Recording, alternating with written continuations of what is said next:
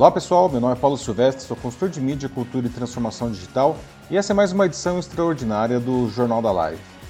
2020 foi definitivamente o ano em que digitalizamos as nossas vidas. Né? Pessoas e empresas que usavam pouco ou nada a tecnologia digital agora se sentem muito mais à vontade com ela aparecendo em diversas frentes no seu cotidiano. Como dizia uma piadinha que viralizou nas redes sociais há algum tempo, o grande motivador dessa mudança não foi o CIO, e sim o Covid-19, não, que sacudiu completamente a economia mundial. Apesar de toda a dor que ele causou e das inestimáveis perdas em vidas provocadas pela pandemia, aprendemos muitas coisas que vão permanecer de agora em diante em nossas vidas e nos negócios, inclusive o uso mais criativo e eficiente da tecnologia digital. Para falar sobre isso e muito mais, estou aqui com o Gilson Magalhães, que é presidente da Red Hat Brasil, um companheiro de longa data de conversas excelentes desse tipo. Bom, Gilson, então agora nós já estamos aqui em setembro de 2020, não, entrando aí pelo sétimo mês da, da pandemia de Covid-19. Uh, ah, você diria, então, nesse contexto, que 2020 foi o ano em que a tecnologia digital entrou de vez na vida das pessoas e das empresas, inclusive daquelas que ainda tinham alguma resistência ou utilizavam pouco por causa agora do distanciamento social provocado pela pandemia? Olá, Paulo. É bom estar aqui com você. Sim, respondendo essa primeira pergunta aí, eu diria que definitivamente. É, eu tenho lido alguns artigos que dizem é, que essa pandemia acelerou entre dois anos e 15 anos o processo de transformação digital. Depende da medida, depende da área, depende da experiência, depende da empresa. Mas, de fato, houve uma aceleração intensa no uso de insumos de tecnologia da informação e a experiência de muitos com alguns recursos foi é, notória, é, extremamente valiosa, é, valiosa e, de fato, vai deixar é, marcas profundas é, do que vi, viveremos daqui para frente, o que vem por aí. É, eu acho que vai ser baseado é, no uso de, de, novos recursos, mas repensando a forma de, de, de fazer negócio, de, de é, é captar e receber e transmitir informações, dentre outras, inclusive comunicação entre pessoas, familiares e, e, e, e as pessoas que você se relaciona. Eu citaria o exemplo, é, como, como eu estava falando agora há pouco, da minha mãe. Minha mãe tem 89 anos, ela é presidente do Lions, e ela hoje é, usa o Zoom e usa recursos de videoconferência é, praticamente todos os dias. E ela não tinha nenhum acesso a isso, nunca tinha usado. E a partir de agora virou é, não só uma usuária, como uma fã e depende disso para fazer a tarefa dela de presidir o Lions Club de Boa Viagem em Recife. Não, Ou seja, idosos, crianças, a gente sabe que estão nas aulas, as aulas viraram Exato. aulas remotas, é, na maioria da, das, uh, das escolas, então a criança nem se fala. É, o pessoal se apropriou completamente, não? a vida se digitalizou, não? É, é, e o curioso, que ninguém esperava por isso, mas ainda bem é, que essa pandemia aconteceu sob, sob o ponto de vista de recursos tecnológicos nesse momento. É, isso na década de 90, começo da década de 2000, teríamos tido problemas talvez de produtividade absurdos e o impacto teria sido muito maior. Aqui a gente conseguiu, é, em algumas indústrias, nem todas, é, manter o ritmo é, seguir em frente com nossos processos de comunicação com o cliente e demonstrar produtos, é, conversar e discutir é, questões de valor, questão de é, uso de determinadas tecnologias e, e seguir é, vendendo, por exemplo, no, no e-commerce que explodiu, uhum. nós conseguimos fazer com que as indústrias é, seguissem produzindo, porque havia um, um, método de distribuição e venda, que foi uhum. basicamente baseado em tecnologia da informação. É, aliás, nesse sentido, não, a, a, nesse ano a gente tem ainda a entrada de uma grande novidade no mercado brasileiro, que é o, o Pix, não, que vai oferecer uma nova forma de transferência de dinheiro com vantagem sobre TED e DOC. Não? Ah, como você acredita que vai ser a adoção desse novo sistema? Que, você acha que essa digitalização da, da, da vida, não, ele, ele aqueceu o pessoal para adotar o Pix? É, essas questões de avanço, elas são inexoráveis. É, é muito difícil você imaginar é, dar um passo atrás ou conter avanço dessa natureza. Para começar a falar sobre Pix, eu tenho uma notícia extremamente importante para a Red Hat, para o mercado, é que o Banco Central finalizou a RFP, que adquiriu parte da tecnologia que vai suportar essa infraestrutura, e a Red Hat foi uma das empresas contempladas para fazer é, esse trabalho. Nós faremos uma parte importantíssima é, dessa é, nova oferta ao mercado brasileiro de um instrumento de transferência de fundos extremamente eficaz, já aplicado em alguns países do mundo. E a minha visão é que não tem é, como é, conter isso. Alguns países do mundo já fizeram isso e ele é extremamente eficaz, ele facilita, simplifica, reduz custo. Eu não acho que tenha como conter. E é muito legal. É, eu, a gente ouve que na China, por exemplo, uhum. É, se você vai dar Hoje, eles já estão eh, usando em algum, algumas províncias é, essa tecnologia. Se você vai dar é, um, uma esmola ao mendigo, você simplesmente faz a captação. Um, um, QR Code dele, De um né? QR Code no, que está no. É, com ele numa carteira ou pendurado no pescoço, você faz o QR Code, diz o valor já é transferido imediatamente até para o mendigo. Imagina isso uma barraquinha de água de coco, alguém que precisa fazer uma transação e reduzir o risco de carregar dinheiro, isso tudo vai ser muito, muito facilitado com esse, essa nova tecnologia que vem por aí. E ela substitui outras, né? Uma vez mais, é muito difícil conter. Ela é muito mais eficaz, ela já está sendo preparada. Em novembro a gente começa a usar isso. É, e o Brasil hoje, enfim, nós temos mais linhas de telefone celular ativas do que habitantes no país, não? Mesmo assim, hoje nós temos mais ou menos 60% da, da população brasileira que ainda usa o dinheiro em papel. Né? Você acha que é, a gente tende realmente a, a ir para uma, uma sociedade de digitalização do dinheiro, como da China, como você falou, que, em que dinheiro em papel, em espécie, está é, tá desaparecendo praticamente? É, eu ah, trabalho uh, há muitos anos com a indústria é, financeira, oferecendo soluções de TI. E o Brasil é, é, um, é um país é, muito complexo para você tentar criar uma fórmula que vai funcionar para todo, para todo o, o, cidadão brasileiro, em especial porque a gente é, é, vê que é, usar dinheiro é uma coisa que está arraigada à cultura é, do, do, do que a gente chama cidadão atual do país. É, o uso de dinheiro em caixas eletrônicos, curiosamente, não caiu, mesmo com novas tecnologias. Em algumas situações, em algum, uh, alguns locais que tiveram um aumento de renda, ele chegou a aumentar. Então, o papel moeda ainda, ainda, é, ainda é uma realidade para um país como o nosso e, e seguirá sendo por alguns anos. As novas gerações, elas se, seguramente vão trazer um, um é, é, de acordo, eu diria até em função de, de, todo o insumo de tecnologia que eles estão usando, a experiência, essas experiências que eles têm é, com, com, essa, essa, esse instrumento que foi colocado é, nas suas mãos logo cedo, eles vão trazer uma nova visão é, para o futuro. Mas as gerações que já estão estabelecidas, elas, elas seguem é, tendo essa, essa questão cultural muito forte do uso do papel moeda. Mas Fenômenos como esses é, que aconteceram durante a pandemia, como a gente mencionou aqui no começo, eles também é, tocaram, talvez nessa geração passada, que nunca havia experimentado nada na direção da tecnologia, a partir, por exemplo, do auxílio emergencial.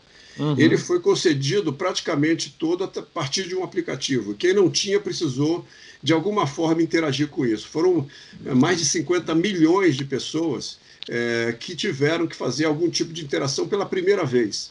Então a gente começa a perceber que a possibilidade de banqueirizar a população é, a partir de, de, é, uma, de uma experiência como essa, que foi forçada, mas foi muito útil, talvez possa mudar essa realidade que eu mencionei, que é, como eu disse, uma, um, uma população que tem uma relação cultural com o papel moeda, a partir da experiência que foi forçada pela, pela é, circunstância externa, possa ter um comportamento novo a partir de agora e possa nos surpreender.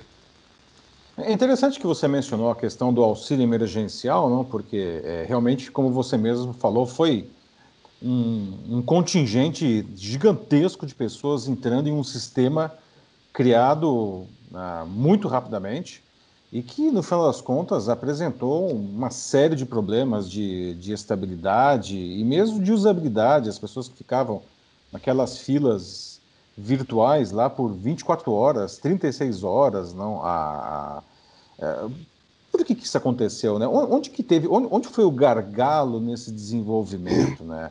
É, porque, veja, é, é, é, é, um desenvolvimento de software aí, no caso, não por uma instituição, no caso um banco, um banco estatal, mas enfim, um banco que, que, que apareceu em um, em um momento de crise para a população e, e essa implementação deficiente, digamos assim, acabou tendo um efeito devastador no cotidiano de milhões de pessoas, não? Onde que foi esse gargalo aí? Né? E, e, e, o software e a cultura open source poderia, de alguma maneira, ajudar nesse sentido? É, isso, isso é, um, é, é algo que a gente é, é experimentou muito proximamente, é, todo, todo esse contexto do auxílio. É, nós estivemos juntos com a Caixa Econômica fazendo parte do esforço para gerar essa solução, para produzir essa solução. Não tínhamos todos os componentes, mas tínhamos alguns componentes baseados na tecnologia Red Hat. E é, participamos, como eu disse, desse esforço. Alguns parceiros nossos de tecnologia estavam lá, algumas grandes empresas estavam lá ajudando. E o que foi feito pela Caixa Econômica Federal foi algo absolutamente inédito, talvez, no mundo a quantidade de pessoas que receberam o acesso a um banco com todo, toda a segurança que um banco requer para fazer uma trans, transação financeira aconteceu em algo em torno de 20 a 30 dias. Do nada, do zero, foi criada uma aplicação com absoluta segurança, com capacidade de atender, ter uma escala de 60 milhões, fazendo transações num volume absurdo, porque cada pessoa fazia e necessitava fazer não só uma transação, mas várias transações. É, então, o volume foi, foi realmente gigantesco. Isso tudo foi colocado em nuvem. Então, a implementação não só necessitou ser feita integralmente, sob, o ponto de vista de é, aplicação, mas também sob o ponto de vista de arquitetura com a conexão de várias empresas ao mesmo tempo, acertando seus softwares, fazendo com que eles é, conversassem harmonicamente para conseguir ter o, o throughput, ou seja, a performance adequada. E isso tudo foi feito com muita agilidade. Agora, obviamente, num processo como esse, você vai enfrentando a dificuldade do momento. Você vê que é, a distribuição até geográfica das demandas é, implicou na questão de gargalo de rede, de acordo com a região com que, que, que, vinha a demanda. Isso tudo foi sendo tratado é, em inglês on the fly, ou seja, à medida que acontecia, é, em tempo real, por uma equipe 24 por 7, trabalhando dentro de, é, é, de, desse ambiente da Caixa Econômica e fazendo uma coisa inédita e nova, que era esse, esse auxílio que, que foi exemplo até para o mundo, porque a gente conseguiu reagir muito rapidamente, criando algo que não existia. Praticamente se criou um banco em 30 uhum. dias. Foi impressionante o esforço. Obviamente que é, criou uma outra dificuldade aqui e ali, mas eu acho que no final o, o resultado foi muito positivo. Parabéns à Caixa por um sensacional esforço. Aliás, falando de maneira um pouco mais ampla, assim, não, ah, falando de inovação como um todo no mercado, não, ah, o que você vê hoje, né, nesse momento em que nós vivemos, não uma questão da pandemia, já assim, é, em 2020, não, independentemente de pandemia, ah, quando você pensa em inovação das, de empresas, não, ah, qual você consideraria as principais barreiras? Onde estão os gargalos de empresas que, que inovam um pouco, né, que poderiam inovar melhor? Aliás, nós poderíamos estar melhor em segmentos ah, de negócios aí eh, do que nós estamos hoje por um uso talvez inadequado da, da própria tecnologia ou do próprio modelo de negócios, de, de, de vontade de inovar? É, essa é uma ótima questão, Paulo. É, a gente tem conversado com as principais empresas é, que, que, usam tecnologia da informação em larga escala e a gente percebe que não é, é falta de desejo de inovar. O CIO hoje, ele, ele de fato tem na sua agenda uma pauta de inovação constante e um desejo é, muito forte de responder ao que é, os, o, o, os líderes da empresa estão demandando da área de TI com relação a criar novos, novas ofertas, atender essa população uh, super conectada, um novo cliente super conectado. Existe essa demanda, existe o desejo de fazer. O que acontece que impede? Primeiro, é o fato de existirem os sistemas legados que foram preparados para uma outra geração e um outro tipo de uso é, da tecnologia da informação. A tecnologia da informação, durante muitos anos, 40 anos, ela viveu no porão das empresas. É, ela uhum. era um custo ela precisava executar as operações fundamentais da empresa, até a geração da nota fiscal, um despacho qualquer, mas era uma, uma função mais operacional. E ela teve que, da noite para o dia, subir a escada e ir para uh, o negócio, para ser um, um agente de transformação do negócio e de geração de competitividade. Não é fácil você sair e, e levar toda a sua infraestrutura de um mundo para outro é muito difícil. Esse novo mundo é ágil, é um mundo que requer soluções muito rápidas, requer uma infraestrutura diferente daquela que é, trouxe a empresa até aqui com o uso de tecnologia de informação. Essa precisa usar esses, esses conceitos que a gente fala hoje de cloud, de agile, desenvolvimento agile, DevOps, que são nomes que estão aí na indústria, que são absolutamente necessários para que você possa produzir é, é, aplicativos ou produzir diferencial com uso de tecnologia, novos algoritmos de forma rápida. Mas, curiosamente, o, o mais difícil não é nem a questão tecnológica, tecnológica porque a, é, que nós já, a, dentro da Red Hat, já achamos caminhos em que você consegue fazer com que é, esse legado é, permaneça ativo e nós é, progressivamente desenvolvemos um, um, uma agenda paralela com uma infraestrutura é, que vai crescendo progressivamente, mantendo intacto o seu ambiente, fazendo uma transformação muito rápida. Nós já sabemos e sabemos é, como as empresas podem usar isso e sabemos fazer essa jornada na direção do novo. Entretanto, talvez o maior problema seja cultural uhum. seja é, transformar a cabeça das pessoas para entender que este, é, este movimento precisa acontecer rápido, que as pessoas precisam aprender coisas novas, que pessoa, as pessoas precisam olhar que, aquele processo que sempre funcionou até aqui e dizer, opa, o que me trouxe até aqui não necessariamente vai ser aquilo que vai me levar para outra direção. Então, fazer esse é, rompimento de valores é, históricos na cabeça das pessoas talvez seja o mais difícil e é onde a gente encontra a maior resistência. Curiosamente, não é na tecnologia, é, é no processo cultural, de é, transformação falou, cultural. Você, usou um, um, até um, um, exemplo interessante, uma imagem da, da, da, TI que ficava no porão, não? que era um centro de custos, não? Ah, e hoje nós vemos as empresas colocando o, o, o CIO ele está no centro da decisão estratégica da empresa, ou deveria estar pelo menos, não?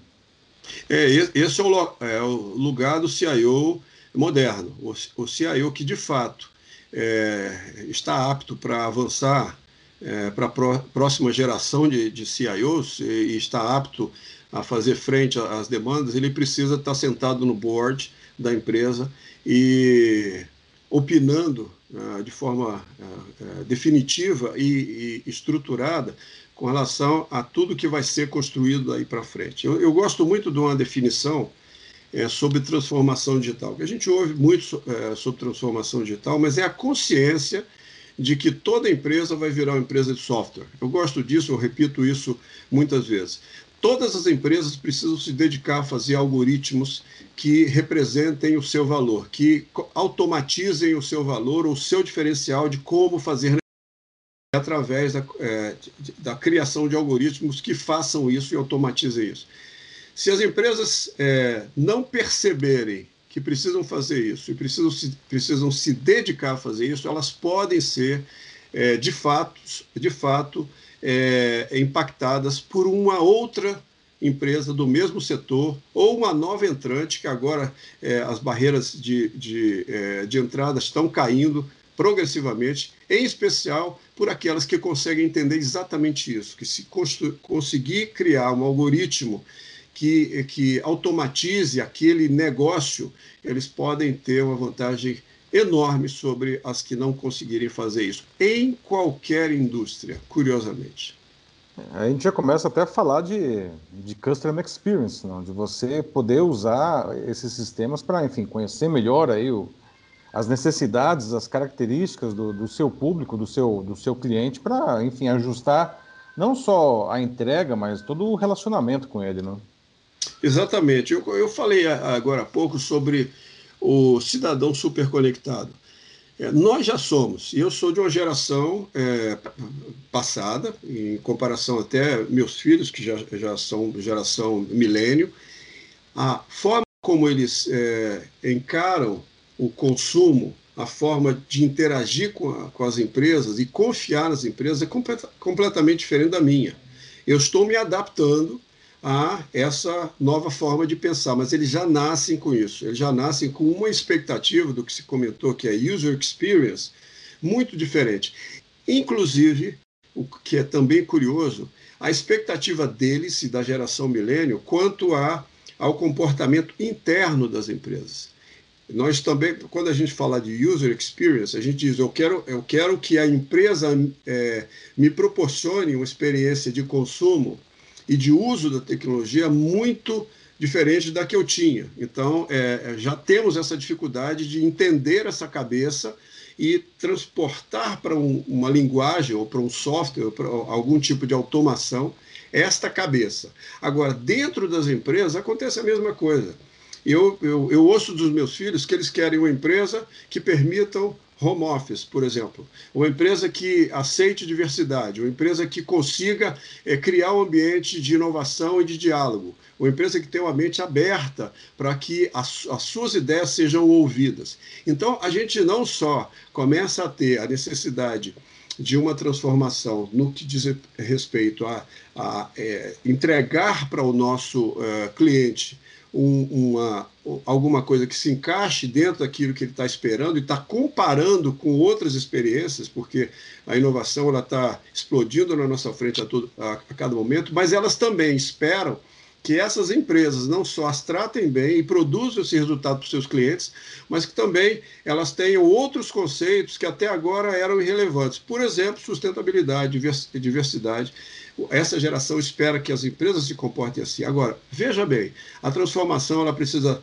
é, ser interna na sua cultura para olhar para o seu cliente e dizer: o meu cliente pensa diferente. Então, eu tenho que oferecer alguma coisa para ele. Mas eu também tenho que me transformar internamente, mudar uhum. a minha cultura, minha forma de ver, para que isso flua e não seja alguma coisa que eu tenha que importar para dentro da minha empresa, já que ela não pensa assim. Quando você tem um ambiente diverso, por exemplo, você consegue entender as múltiplas facetas do seu cliente final. Simples. Se uhum. você tem uma empresa que produz produtos para 50% de homens e 50% de mulheres, você produz produção consumida por ambos os sexos, de forma, é, é, é, eu diria, equilibrada, 50-50, mais ou menos que seria a população, em tese, você deveria ter dentro de casa a mesma proporção para que a percepção do seu mercado seja compartilhada no julgamento das decisões de produto. Porque você vai decidir um produto, você precisa decidir para a sua população. Então é preciso ter Correto. um equilíbrio dentro de casa. Então, isso se aplica a qualquer aspecto da diversidade. Vale, vale a pena ter para que você reflita o seu cliente dentro de casa, do seu ponto de vista da, das opiniões, da forma de pensar e na produção daquilo que você vai oferecer ao mercado. Senão você pode e tende a levar uma visão distorcida que já não é mais aceita. Eu concordo totalmente. E você mencionou bastante a questão das novas gerações, não? É... Do ponto de vista de formação do profissional, as universidades, como que você vê, como que elas estão, não? os cursos é, de formação, não só na área de tecnologia, mas hum, tecnologia, porque o nosso papo aqui está mais em torno disso, não? Você acha que os cursos estão alinhados com as necessidades do mercado e da sociedade? É, eu acho que, que esperar que o, mundo acadêmico reaja tão rapidamente quanto a sociedade tem tem exigido é, é difícil, porque não é uma questão exclusivamente de desejo é, de uma organização, de uma instituição fazer essa transformação. Há que se mudar todo o currículo, há que treinar professor, há que, há que adquirir é, insumos de tecnologia. Tudo isso não só é, é tem custo, mas também leva tempo.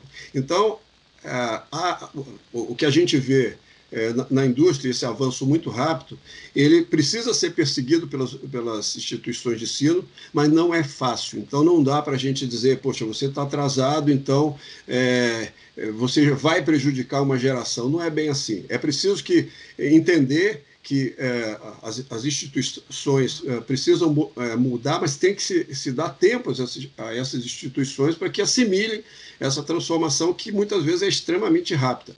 Agora, eu acho sim que há boa vontade. Eu tive uma, uma conversa com o reitor de uma universidade grande aqui e eu fiz uma pergunta parecida e a gente percebe que há o desejo de fazer essa, essa uhum. modificação o quanto antes.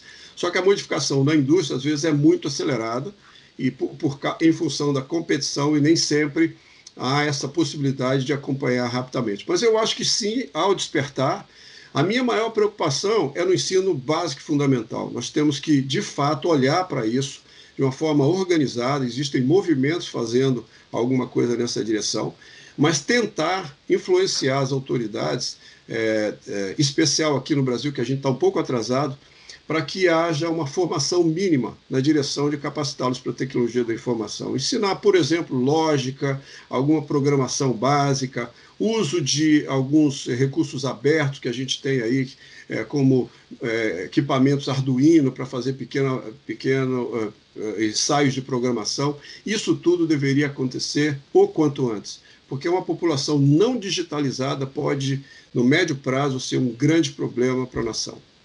É, e é uma linguagem, né? Nós temos aí nas escolas em que a gente aprende inglês, a gente aprende espanhol, não? A lógica de programação acaba sendo mais uma forma de nós nos comunicarmos com o mundo que a gente vive hoje. Né?